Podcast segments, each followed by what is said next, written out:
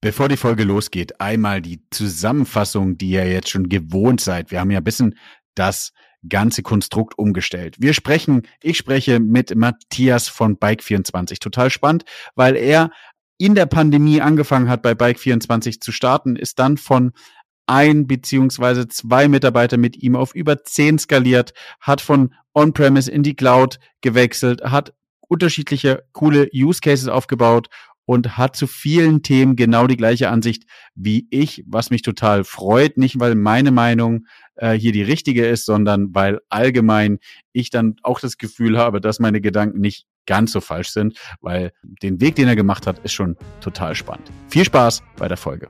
Neue Folgen jeden Freitag. In dieser digitalen Welt gibt es einen speziellen Faktor, der über Erfolg und Misserfolg entscheidet. Daten. Doch nur die wenigsten wissen sie für sich zu nutzen. Wer seine Kunden verstehen will, um ihnen das bieten zu können, was sie brauchen, kommt um ein professionelles Datenmanagement nicht herum.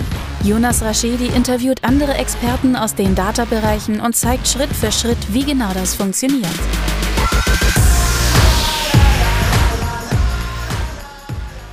Herzlich willkommen zu My Data's Better Than Yours, der Data Podcast. Schön, dass ihr eingeschalten habt. Mir gegenüber sitzt der Matthias von Bike 24. Matthias, stell dich doch einmal kurz gerne vor. Ja, äh, vielen Dank, Jonas, für die Einladung zu dem Podcast. Ich freue mich sehr, heute hier zu sein. Matthias, ich bin 35 Jahre alt, darf seit anderthalb Jahren für Bike24 die BI-Welt gestalten und formen, nach meinen Wünschen und Vorstellungen. Ähm, nicht ganz allein, aber zumindest federführend dort als Head of BI, Data and Analytics. Bisschen sperriger Titel sagt aber im Grunde alles, was so in meinem Aufgabenbereich liegt. Alles, was mit Data bei uns im Hause zu tun hat, läuft bei uns irgendwo über den Tisch oder die Systeme. Bike24 als reiner E-Commerce-Player im, im Bereich der Fahrrad- und ja, Zubehörteile ähm, ist jetzt seit 20 Jahren am Markt und hat natürlich durch die letzten Jahre ein extremes Wachstum hingelegt. Gerade Corona war da so ein Treiber. Und ähm, da haben wir jetzt die Chance, die Data-Welt dazu neu zu gestalten. Ja, genau. extrem spannend, ähm, ohne jetzt hier irgendwie schmeicheln zu wollen, aber auch mal eine meiner letzten Bestellungen äh, für mein Bike-Equipment äh, ging äh, bei euch ein. Von daher sehr cool. Lass uns doch mal beleuchten, von wo hast du gestartet? Ich glaube, das ist immer total spannend, mal so die, die Geschichte oder die, die, die Historie in so einer BI-Welt zu verstehen, als du unterschrieben hattest äh, bei Bike24 und dann anfangen durftest. Wie groß war da die BI-Abteilung? Ich habe angefangen, da durfte ich einen Mitarbeiter kennenlernen ähm, habe den übernommen aus dem aus dem ehemaligen Team. Zwei drei Monate vorher ist noch ein weiterer Kollege abgegangen, so dass dass ich äh, mit einem ja. Team angefangen habe, wo wir eigentlich Einzelkämpfer waren. Ein Kollege kannte alles, die komplette Welt, ähm, und dann haben wir gemeinsam uns überlegt, wie wir das Thema in Zukunft gestalten wollen. Ähm, als ich unterschrieben habe bei Bike24, da war gerade so die Corona-Pandemie am, am, am ersten Peak mit Mitte 2020. Ja. Angefangen habe ich dann äh, am 1. Januar 2021. Da hatte Bike24 das erste Corona-Jahr hinter sich, ähm, hatte extremes Umsatzwachstum, was natürlich dann auch auf das Datenwachstum äh, immensen Einfluss hat. Und so die ersten Wochen, die ich ankam, ging es eigentlich nur damit los, Brände löschen, die Datenladungen werden nicht mehr fertig, die Ladeprozesse sind am frühen Nachmittag erst fertig. Also die, so die Klassiker, ne? wenn, wenn irgendwie Wachstum auf eine bestehende ja. Landschaft trifft und die dann nicht mehr mithalten kann. Wie muss ich mir sowas vorstellen? War das alles on-premise? Ähm, wenn da zwei Leute vorher drauf saßen, was waren, was war das für ein Konstrukt? Klassische on-premise SQL-Server-Welt. Man hat das Beste von Microsoft gegriffen, das Datenintegrationswerkzeug, hat den SQL-Server dort aus, ausgewalkt in allen, alle möglichen Richtungen, hat äh, auch das OLAP-Tool vom SQL-Server intensivst genutzt. Vom Reifegrad muss man sagen, gerade was den Informationsgehalt angeht, auch sehr, sehr weit. Also wirklich in viele Details. Ähm, der CFO persönlich hat mitentwickelt an dem System, hat viele seiner Gedanken und cool. Ideen eingebracht.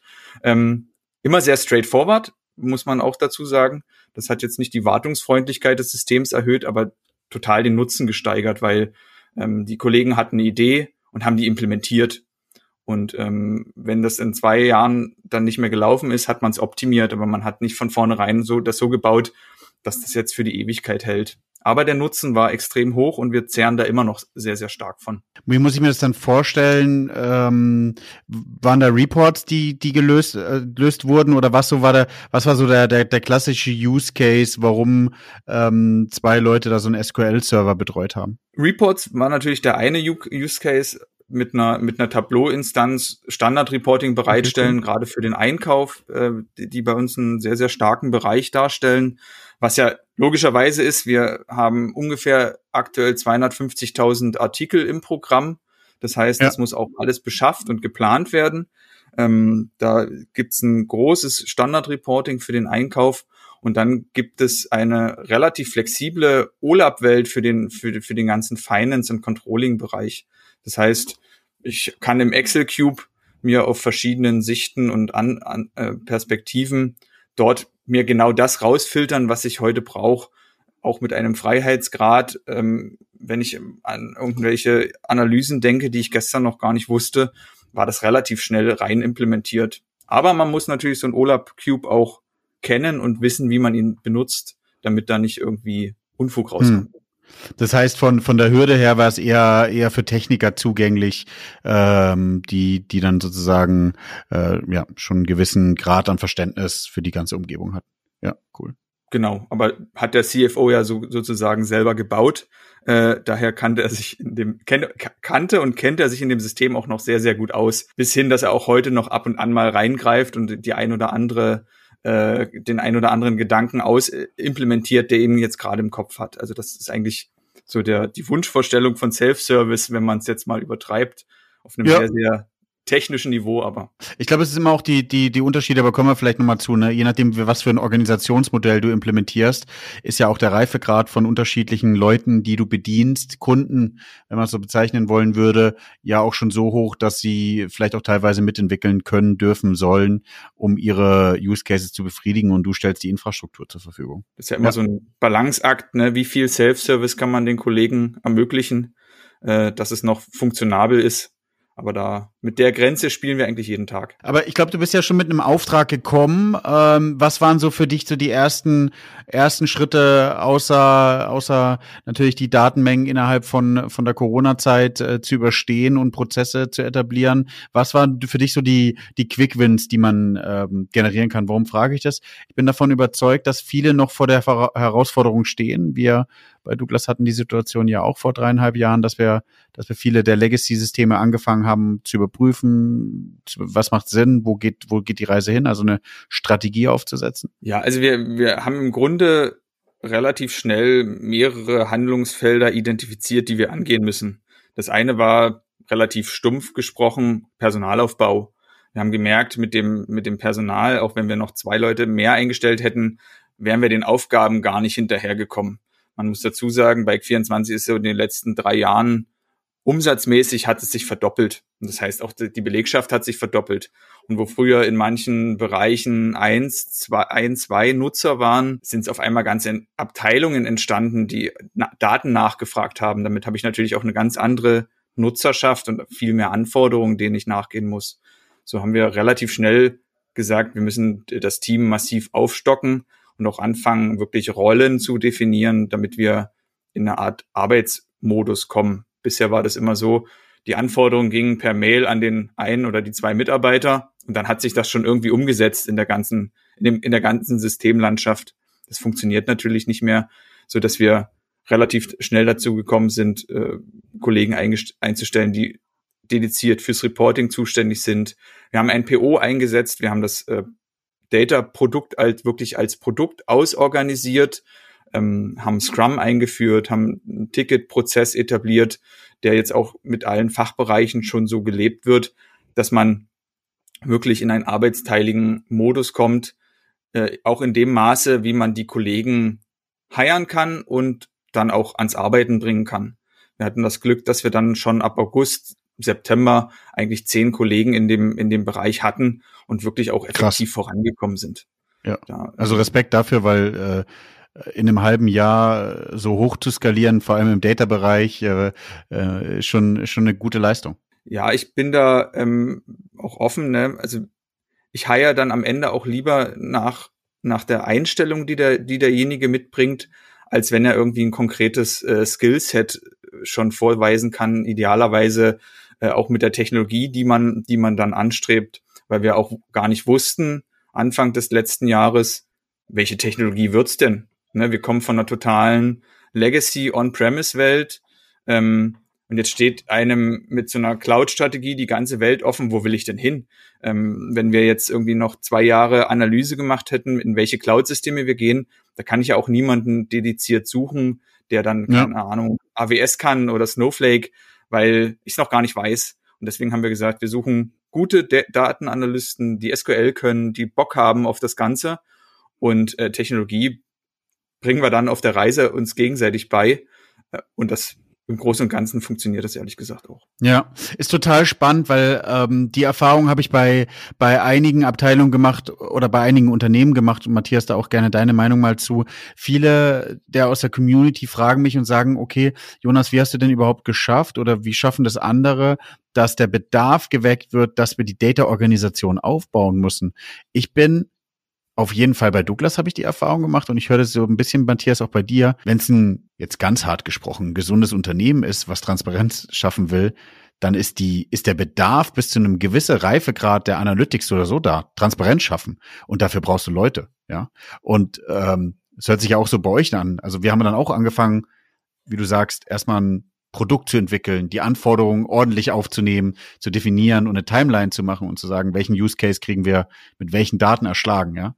Ähm, das ist ja eigentlich noch nicht, jetzt mal ganz hart gesprochen, der fancy Stuff, aber viele scheitern schon da. Das sind, das sind ja eigentlich die Basics, aber ja. ähm, gerade wenn du so ein junges und also Bike 24 hat eher immer so den, den, den Eindruck wie ein Startup, ähm, gerade in den letzten Jahren, weil so viele kluge neue Köpfe reingekommen sind, die natürlich auch aus anderen Unternehmen mitbringen, diese Arbeit mit Daten, dieses datengetriebene, einfach auch den Hunger irgendwie zu, das Geschäft zu verstehen. Und dadurch sind gerade so die neuen Kollegen auch auf uns zugetreten, ne? die, die merken, es gibt eine BI-Abteilung, hey, von denen kriegen wir Daten, da, da, da müssen wir ran. Ähm, und dadurch wächst der Bedarf automatisch. Und jetzt ist E-Commerce prozessual ja relativ einfach. Muss man ja, wenn man von ganz oben drauf guckt, ne, im Grunde, ich habe einen Webshop, der Kunde bestellt was, das wird per Päckchen verschickt. Aber da gibt so viele Facetten, die da dranhängen. Ähm, und da brauche ich natürlich auch Leute, die dann den Prozess verstehen und aus den entstehenden Daten dann auch die richtigen Schlüsse ziehen können. Und das geht halt nicht in, mit einer Zwei-Mann-Truppe, äh, die dann vom Webshop bis zum, bis zum Lager und dem Retourenprozess alles verstehen sollen. Ähm, das ist illusorisch, gerade nicht in in den Mengen, äh, die wir dann auch abhändeln. Da bin ich auch ganz glücklich, ne, äh, Kollegen gefunden zu haben, die da echt Bock drauf haben und die auch ein Verständnis von dem Prozess haben. Ähm, da auch reinzuschauen, wie sieht so ein logistischer Prozess aus und warum tickt das Lager heute komisch? Was ist da los? Das heißt, die, die, die erste Aufgabe, die ihr hattet im ersten Jahr, vielleicht das ganze Jahr 2021, war Transparenz schaffen, höchstwahrscheinlich, oder? Also gewisse Datenquellen anschließen, zentral anschließen, teilweise modellieren. Tableau war wohl schon drauf, hast du gesagt, und dann in Reports gießen.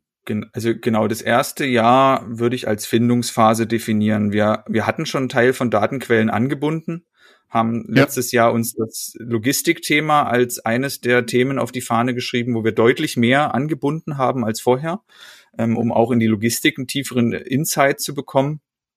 Und haben das Jahr auch genutzt, um uns technisch die Karten zu legen, wo wir hin wollten.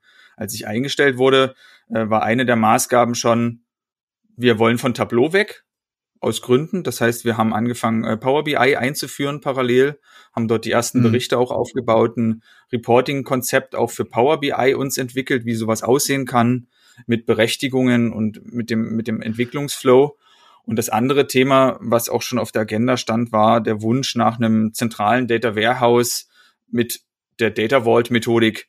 Ähm, das war auch einer der Gründe, warum ich zu Bike 24 gekommen bin, weil ich Data Vault ganz gut kenne ähm, und kenne und lieben gelernt habe ähm, und das auch bei Bike 24 voranbringen wollte. Und so haben wir dann ja. uns auch te technisch überlegt, wo wollen wir denn hin in der Cloud? Für die Leute, die die Data Vault Methode nicht kennen, magst du da zwei, drei Sätze zu verlieren? Ja, Data Vault ist ein Datenmodellierungsansatz, gerade für den, für den Enterprise Data Warehouse Gedanken, wenn ich wirklich einen Single Point of Truth haben möchte, vielleicht auch aus vielen Datenquellen Daten integrieren und zusammenbringen möchte und dort auch einen Anspruch habe, die Daten möglichst schnell integriert zu bekommen. Und da bietet Data Vault einen Ansatz, die, die Datenquellen in verschiedene Objekte zu zerlegen, was am Ende auch automatisiert möglich ist, wenn man, wenn man sich da in das ganze Thema ein bisschen reingefunden hat, ähm, so dass jede Datenquelle am Ende in Hubs, Links und Satz zerlegt wird und die Kontexte sich dann über die Modellierung bilden.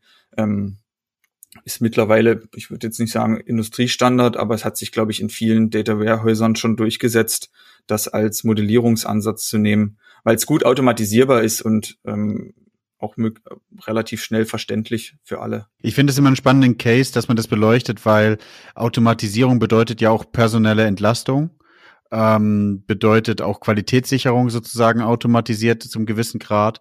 Und das ist das, was ja auch einigen Firmen in der Weiterentwicklung so ein bisschen manchmal das Bein stellt, dass der Betrieb oder die, die Pflege des Systems auch ähm, durch so hohe manuelle personelle Aufwendungen ähm, verlangsamt wird. Ja, Data Vault hat was noch als Pluspunkt, was ich ganz gut finde, man macht sich echt intensiv Gedanken über seine Geschäftsobjekte, weil Data Vault halt im Kern immer Geschäftsobjektmodellierung beinhaltet.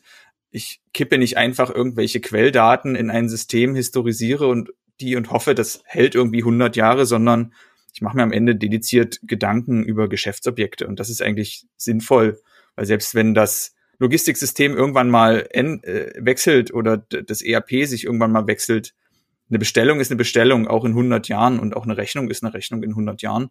Ähm, ja. Da bietet Data Vault so eine gewisse Kontinuität. Was kam nach so nach den nach den ähm, äh, zwölf Monaten Findungsphase? Was war das so das nächste Thema, was ihr angegangen seid? Ende des Jahres haben wir dann begonnen mit der Cloud-Migration. Wir haben angefangen, uns auf Snowflake zu konzentrieren. Wir haben mhm. Cool. kleinen Auswahlprozess gemacht. Man muss dazu sagen, wir bauen auch im Rest, in der restlichen IT-Infrastruktur aktuell eigentlich jedes System um, was wir so im Hause haben. Viel bewegt sich in die Cloud. Ähm, und da guckt man natürlich auch die, die Data Warehouse-Lösungen der großen Cloud-Anbieter an, BigQuery, ähm, Azure Data Fabric, sind dann aber relativ schnell zu Snowflake gekommen, weil es aus unserer Sicht eine, eine echt spannende Lösung ist, gerade für jemanden, der aus diesem harten Microsoft SQL Server Umfeld kommt, ne, man man findet sich schnell wieder, die, der SQL Syntax ist gleich, ich kriege meine Datenbanken, meine Queries relativ schnell übernommen und das hat das hat uns sofort mitgenommen. Und seitdem sind wir eigentlich seit Anfang des Jahres dabei, ähm, das Data Warehouse Richtung Snowflake zu migrieren und äh, dort uns Stück für Stück ranzutasten und die Cloud-Welt zu entdecken und auch die Fallstricke, die man da so mitnehmen kann. Ja, wie ist da so ähm, deine persönliche Meinung? Wir haben auch so die, die, die, die Situation bei einigen Projekten durchgesprochen. Lift-and-Shift-Modell, ähm, geht man nochmal in Workshops, holt sich nochmal von den Fachseiten die einzelnen Anforderungen ab. Ähm, was ist so dein Ansatz? Was ist deine Erfahrung? Na, wir haben, wir, wir fahren kein dediziertes Lift-and-Shift-Modell. Wir haben zu, zu Beginn bestimmte Use Cases, die wir im letzten Jahr noch in der On-Premise-Welt gebaut haben, einfach rübergenommen. Da haben wir Lift and Shift gemacht. Wir haben aber auch ja. Use Cases genommen, die aktuell bei uns datatechnisch noch gar nicht beleuchtet waren und haben die dann direkt in der Cloud angebunden, so dass wir schon zweistufig äh, vorangehen können, dass wir zum einen die, die Altwelt ab, abgeschaltet bekommen irgendwann, aber dass wir auch Mehrwert generieren können. Ne? Also Lift and Shift hat ja immer den Nachteil von außen, vom Fachbereich aus, passiert da jetzt nicht viel. Ne? Also wenn ich von einem, von einem Power BI-Bericht oder Tableau-Bericht die Datenquelle wechsle, hat ja der Nutzer erstmal nicht mehr Insights. Da nur Definitiv, wir in der IT können uns, nur wir in der IT können uns freuen, dass wir irgendwas in die Cloud geschoben haben. Und so versuchen wir das immer äh, mehrschrittig anzugehen, damit wir Mehrwert generieren können, weil dafür sind wir ja am Ende da. Ich, ich glaube, das ist, ich finde es immer dieses, äh, viele sagen ja Shit in, Shit out oder irgendwie ein äh, Piep-Prozess, der äh, manuell läuft ähm, und wenn du den digitalisierst, ist es trotzdem noch ein Piep-Prozess. Ähm, aber die Situation ist, glaube ich, auch genauso in der in der BI-Welt, wenn du irgendwie was on-premise laufen hast und plötzlich das alles in die Cloud schiebst, aber vorher nicht drüber nachdenkst, ob du die Prozesse überhaupt noch brauchst oder wie du die Prozesse brauchst, wie du das Datenmodell überhaupt aufsetzt, dass es überhaupt äh, für die Zukunft funktioniert oder jedenfalls für die, die du absehen kannst, dann hast du danach wieder die gleiche Soße nur on Cloud äh, oder in der Cloud statt on-premise, was dir auch nicht viel bringt. Nee, also wir haben, muss man dazu sagen, also das letzte Jahr hat uns auch sehr geholfen, das Geschäft tiefergehend zu, zu verstehen. Das heißt, selbst wenn wir einen Lift and Shift machen, gibt es noch ganz signifikante Anpassungen, weil wir viel gelernt haben in den Prozessen vom letzten Jahr. Die ganze Organisation hat auch eine ganze Menge gelernt, ähm, weil man eben in dieser IT-Transformation alle Systeme anfasst und dann auch Legacy-Systeme, die man seit 20 Jahren entwickelt, nochmal tiefer unter die Lupe nimmt und dann eigentlich merkt, was man hier so treibt. Und parallel, wir bauen jetzt zum Beispiel einen zweiten Lagerstandort, fängt man an, sich damit zu, zu beschäftigen, wie das denn aussieht, wenn ich ein Quellsystem auf einmal zweimal da habe ähm, wie integriere ich denn das in solchen Systemen? Also da mhm. kommt ganz viel Lerneffekt da, dazu, wo man von außen stehend sagen könnte, hey, die Kollegen kommen aber langsam voran, aber intern passiert natürlich ganz, ganz viel, weil man auch viel lernen und erforschen muss an ganz vielen Fronten, fachlich wie technisch. Und das macht es so spannend. Definitiv. Das heißt, wo, wo steht ihr jetzt? Ich glaube, ihr seid über die, würde ich jetzt verstehen, über die, die Reporting-Use-Cases hinweg, sondern habt auch schon weitere Use-Cases äh, eher in die Breite weg vom Reporting aufgestellt? Ja, also wir, ähm, wir haben natürlich auch den, du würdest sagen, den klassischen Fehler gemacht, äh, Data Scientisten eingestellt. äh, obwohl die Datengrundlage nicht so da ist. Also wir haben auch einen Kollegen, der sich intensiv mit Data Science beschäftigt. Ähm, ja. Wobei man sagen muss, wir haben ja einen relativ guten Datentopf schon da gehabt. Ich mal, auch wenn der, wenn der in der äh, On-Premise-Welt jetzt vielleicht nicht den, den modernsten Maßstäben entspricht, aber man hat echt einen Fund, aus dem man schöpfen kann, nämlich 20 Jahre Abverkaufsdaten von so einem, von einem E-Commercer, der sich von null auf äh, 250 Millionen Euro Umsatz im letzten Jahr entwickelt hat. Und da ähm, haben wir einen Kollegen, der jetzt immer tiefer in so verschiedene Use Cases auch einsteigt, äh, zu identifizieren, was haben wir denn für Kunden? Ähm, wir postulieren immer, unser Kunde ist der Fahrradenthusiast, der bei uns jedes Spezialteil für sein Rad findet, was es irgendwo auf, dem, auf der Welt gibt. Aber wie kann ich das in den Daten ausprägen? Ne? Wie, wie sieht ein Rennfahrer in den, in den Daten aus oder was macht ein Mountainbiker aus? Weil nicht jeder kauft sofort ein Full Mountainbike für 5000 Euro, sondern kauft vielleicht erstmal einen Lenker aber damit, auch schon damit kann ich ja Rückschlüsse auf ihn führen, ähm, so dass wir zum Beispiel sehr, sehr tief in die Produktdaten auch einsteigen. Ne? Welche Produkte Spannend, ja. klassifizieren ein Mountainbiker? So Segmentierung mäßig über, über die, die Kaufhistorie. Oder vielleicht sogar den genau. First, First Purchase, ja. Und so stellen wir dann fest, auch wie sich Kunden entwickeln. Ne? Die ersten Jahre kaufen die nur Teile, ähm, manchmal Jahre auch gar nicht und auf einmal ähm, steigen sie ein und kaufen äh, von, von jetzt auf gleich ein, ein Mountainbike oder ein Rennrad oder ein E-Bike. Mhm. Ähm, ein halbes Jahr später das zweite Fahrrad und dann merkt man gleich, okay, da ist wirklich, da ist ja auch Enthusiasmus dahinter. Ne? Wenn ich ein hochpreisiges Fahrrad kaufe, ähm, dann beschäftige ich mich ja auch damit. Ja, kann ich von mir selber erzählen. Du, du, du hast irgendwie ein, ein, etwas älteres Fahrrad, mit dem man sich beschäftigt. Dann fängt man an, irgendwas auszutauschen. Wenn man es selber austauschen kann, dann baust du irgendwas nach, optimierst. Und dann beginnt natürlich auch die Trainingsphase. Also macht natürlich keinen Sinn, gleich das Top-Fahrrad zu kaufen, wenn du noch nicht die Watt treten kannst. Ähm, und ähm, dann bringst du es vielleicht auch mal zu einem Händler vor Ort, weil du irgendwas reparieren willst und dann irgendwann bist du an dem Punkt, wo du sagst, okay, let's go, jetzt, jetzt kann ich auch mal äh, äh, etwas schneller auf dem Rennrad fahren und das über eine längere Distanz. Jetzt hole ich mir mal was Gescheites. Also jetzt muss man dazu sagen, ne, und an der Stelle ist es auch von Vorteil, wenn, wenn man Mitarbeiter hat, die, die auch verstehen, wie so ein, also wie das Radbusiness funktioniert. Also ähm, unser Data Scientist, wo er angefangen hat, äh, der erste Kontakt war, wo man, wo er sich sozusagen das Schlüsselbein gebrochen hat, weil er eine Woche vorher sich äh, bei der Mountainbike Tour äh, hingepackt hat. Aber er weiß halt ganz genau, welche Gabel zu welchem, zu welcher Sportart gehört und was, was ein Downhill-Fahrer, warum der einen anderen Sattel braucht als als ein ein, ein Rennfahrer. Das ist echt von Vorteil, cool, weil du dann auch deutlich tiefer in die in die in die Daten einsteigen kannst, als wenn ja. du jetzt sagst ich habe irgendeinen Wirtschaftsinformatiker, der kennt zwar E-Commerce, aber der kennt das spezifische Produkt dann auch nicht. Vor allem spannend, spannend und, und, und genau da braucht man diese persönliche Stärke, wenn man natürlich die Situation hat, dass die Produktdaten, und da seid ihr ja auch abhängig von euren Lieferanten, nicht so gepflegt sind, dass an dem Sattel die Information liegt, ähm, dass man das für ein Downhill braucht, sondern man kriegt einfach die Information, hier ein Sattel, Farbe, Größe, vielleicht noch Gewicht und äh, let's go. Ähm, und nicht diese, diese, ähm, diese Cases, ja. Sehr gut. Habt ihr, habt ihr einen Mehrwert ge gesehen? Was war so der klassische Mehrwert, ohne vielleicht zu sehr Insights über Use Cases zu machen? Aber ich bin natürlich sehr gespannt.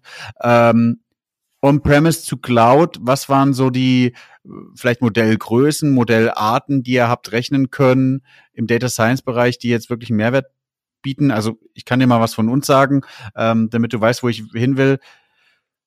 Bei uns hat irgendwie Big Data mit dem Laptop aufgehört und wir haben immer nur ähm, gewisse Teildaten mit einem gewissen Teil Zeitraum verarbeiten können. Ja, also das war nicht wirklich Data Science. Ich sage auch immer lieber ähm, Advanced Analytics ähm, jetzt in der Cloud, auch wo wir sind, ist natürlich die Datenmenge ganz anders und du kannst die Modelle über x Daten Zeiträume und x Datenmengen laufen lassen und du kriegst auch ein Ergebnis. Ja, also um ehrlich zu sein, da sind wir mit der Cloud-Landschaft noch nicht so weit, dass wir sagen können, da kann unser Data Scientist aus dem Vollen schöpfen. In der Regel braucht er dann immer noch Daten, die er sich aus dem, aus dem On-Prem-System anreichert. Und dann stehen wir an der Stelle immer, dass das dann doch irgendwo lokal auf seiner Maschine läuft ähm, weil uns einfach das komplette Dataset noch in der Cloud fehlt.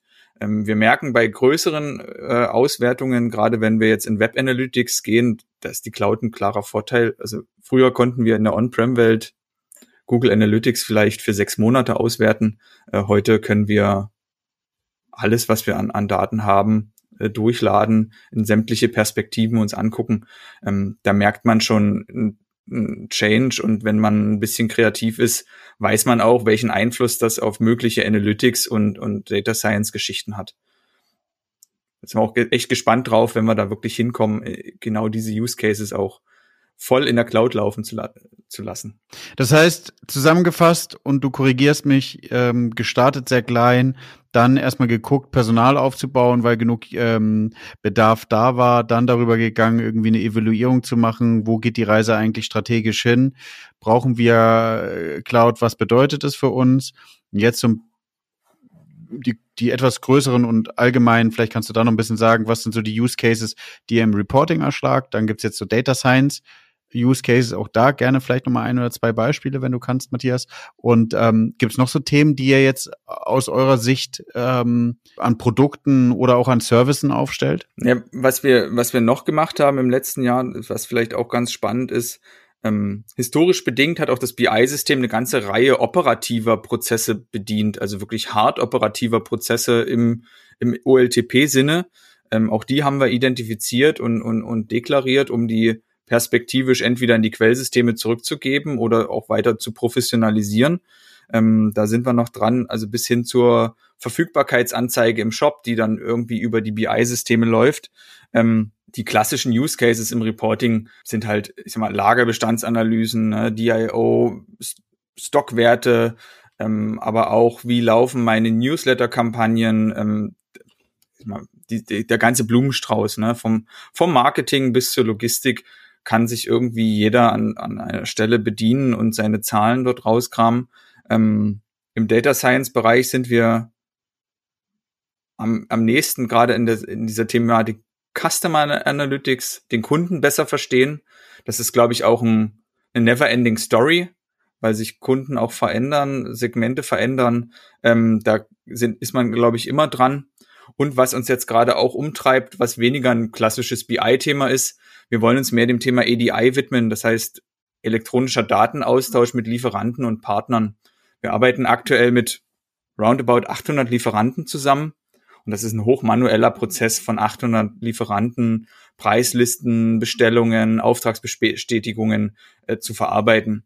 Und da sind wir gerade dabei, ein EDI-System zu implementieren, um dort die Schnittstellen zu automatisieren, um die Kollegen im Einkauf, in der Produktpflege freizuspielen für, ich sag mal, sinnvolle Content-Arbeit und nicht irgendwelche Preislisten zu importieren, die per Mail von einem Sachbearbeiter beim Lieferanten gekommen sind. Das cool, ist bei ja. uns auch ja. ein ganz großes Thema. Ja. Also nicht nur, nicht nur im Reporting Sachen automatisieren von manuellen Excel zusammendengeln, sondern auch eben in anderen Abteilungen so diese, diese äh, Hausmeisterarbeit, sage ich immer, das ist gar nicht despektierlich gemeint, ähm, umzusetzen.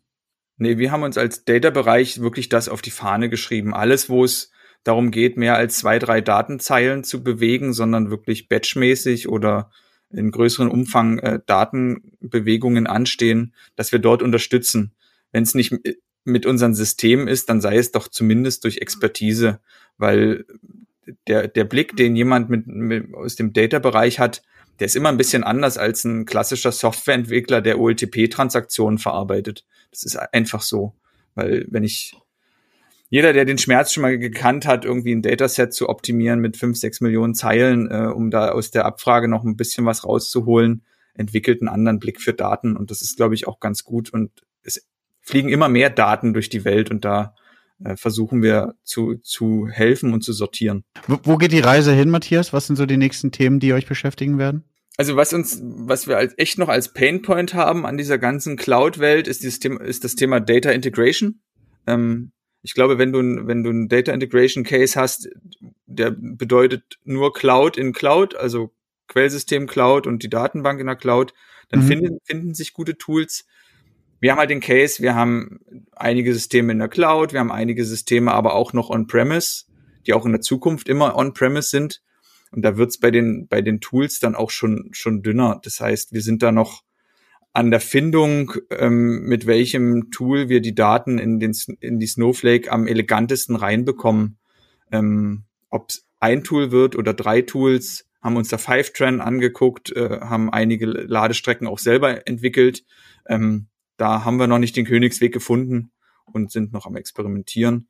Ähm, und wir haben uns für dieses Jahr vorgenommen, die ganze ähm, Snowflake-Welt mit DBT zu automatisieren, äh, dort unseren Data Vault aufzubauen und äh, möglichst straightforward im DBT das Ganze run runter zu programmieren. Da äh, lernen wir auch aktuell noch sehr, sehr viel. Ist auch ein mächtiges Werkzeug, DBT. Ja, habe ich schon, schon viel Positives gehört. Muss ich mal äh, hier der Aufruf an alle, die, die zuhören, wenn ihr DBT schon groß im Einsatz habt, meldet euch und lasst uns mal gerne eine, eine, eine Folge darüber machen. Ähm, ja, Matthias, ist ganz spannend, ihr habt es von der anderen Seite so ein bisschen beleuchtet, ne? Also ihr seid, ihr seid äh, Snowflake, Automatisierung, DBT und geht, kümmert euch jetzt um ELT, äh, ETL. Wir haben sozusagen erst eigentlich über ETL, ELT, Snowflake und Co. sozusagen, also einmal äh, von der anderen Seite, aber ich glaube, vom Ergebnis äh, laufen wir auf die gleichen Sachen hinaus. Habt ihr euch schon entschieden, ähm, ELT oder ETL, also Extract Load and Transform oder Extract Transform and Load? Also wir machen ELT, ganz klar, auch durch den, durch den Ansatz, den wir mit dem DBT fahren, weil wir festgestellt ja. haben, wenn die Daten erstmal im Snowflake sind und wir die Transformation ja. dann mit dem DBT abfahren, ähm, das äh, ist unschlagbar und äh, da wollen wir eigentlich hin, dass wir die Daten wirklich bloß noch relativ stumpf aus der Quelle in die Snowflake abwerfen und alles, was dann passiert, darum kümmert sich das DBT. Ähm, allein schon, weil ich mit dem Werkzeug so eine schöne Dokumentation habe. Also ähm, wenn man einen gewissen Fevel für Metadaten getriebene Entwicklung hat, ähm, dann kommt man, also kriegt man goldene Augen bei der DBT-Dokumentation, weil ich halt jede Sonderlocke, jede Transformation sauber abgebildet und, und, und äh, transparent bekomme.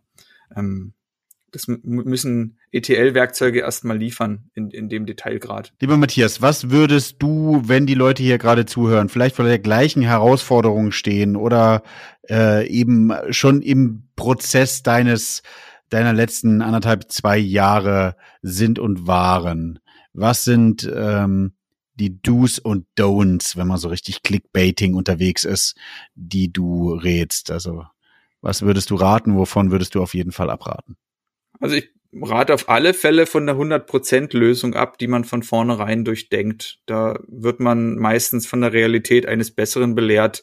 Also ich bin ein hoffnungsloser Pragmatiker ähm, und einfach schauen, dass man Use Cases identifiziert, wo man das Gefühl hat, dass man die an Start bringen kann.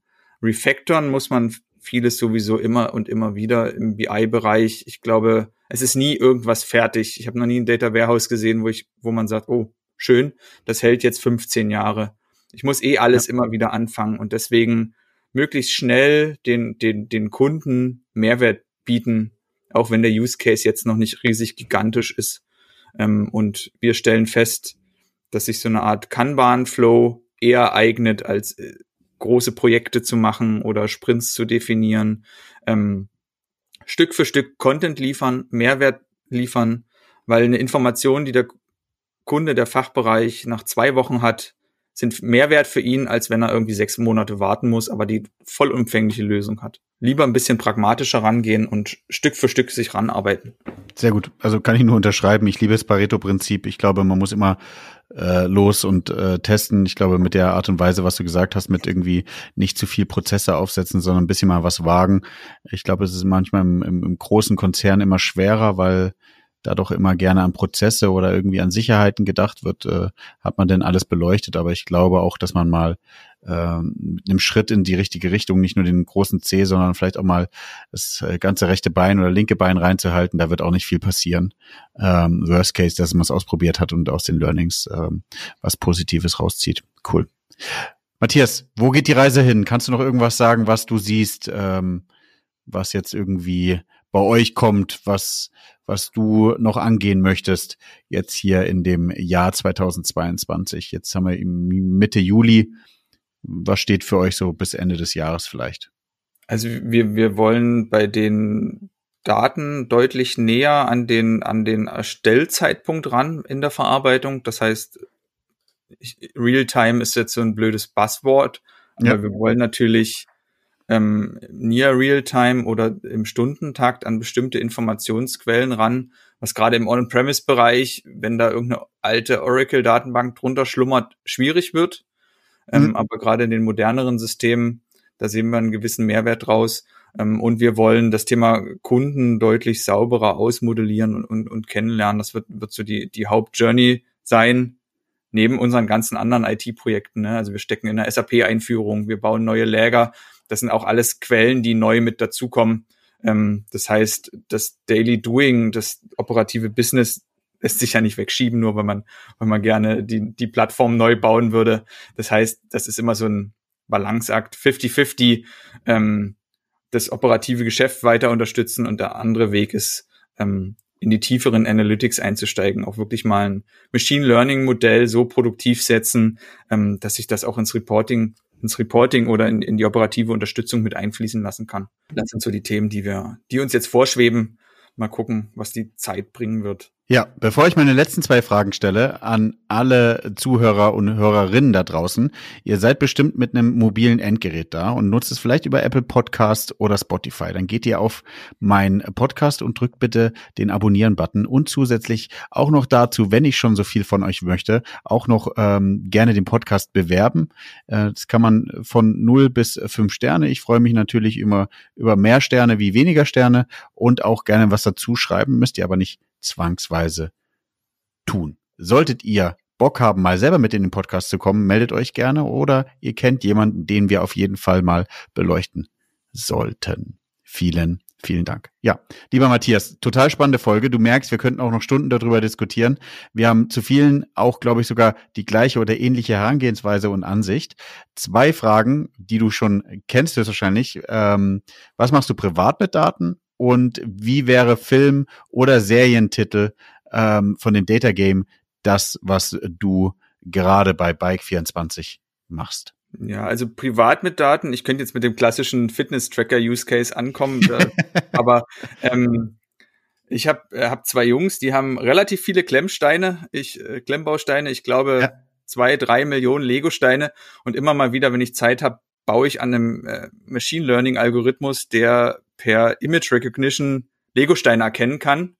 Ähm, der, der Masterplan ist irgendwann mal eine Sortiermaschine zu bauen, die das automatisch okay. macht. Mal gucken, äh, in 10 bis 15 Jahren bin ich vielleicht zu weit. ähm, eher eine Spielerei, aber äh, auch mit Daten zu tun. Äh, war ja. was völlig anderes, keine Finanzdaten. Und ähm, ja, Serientitel, ich weiß nicht, ob du The Big Bang Theory kennst. Ja. Äh, so eine, so eine Nerd-WG. Jeder ist irgendwie auf seine Art liebe, äh, liebenswert, hat seine eigenen Macken und, und äh, Qualitäten. Und so würde ich äh, uns auch beschreiben. Also wir sind eine bunt durcheinander gemischte Truppe. Ähm, jeder hat so seine Spezialitäten. Aber in der Summe harmoniert es ganz gut und bringt uns voran. Vielen, vielen Dank. Die letzten Worte gehören dir, lieber Matthias, und äh, ich verabschiede mich schon aus dieser Folge.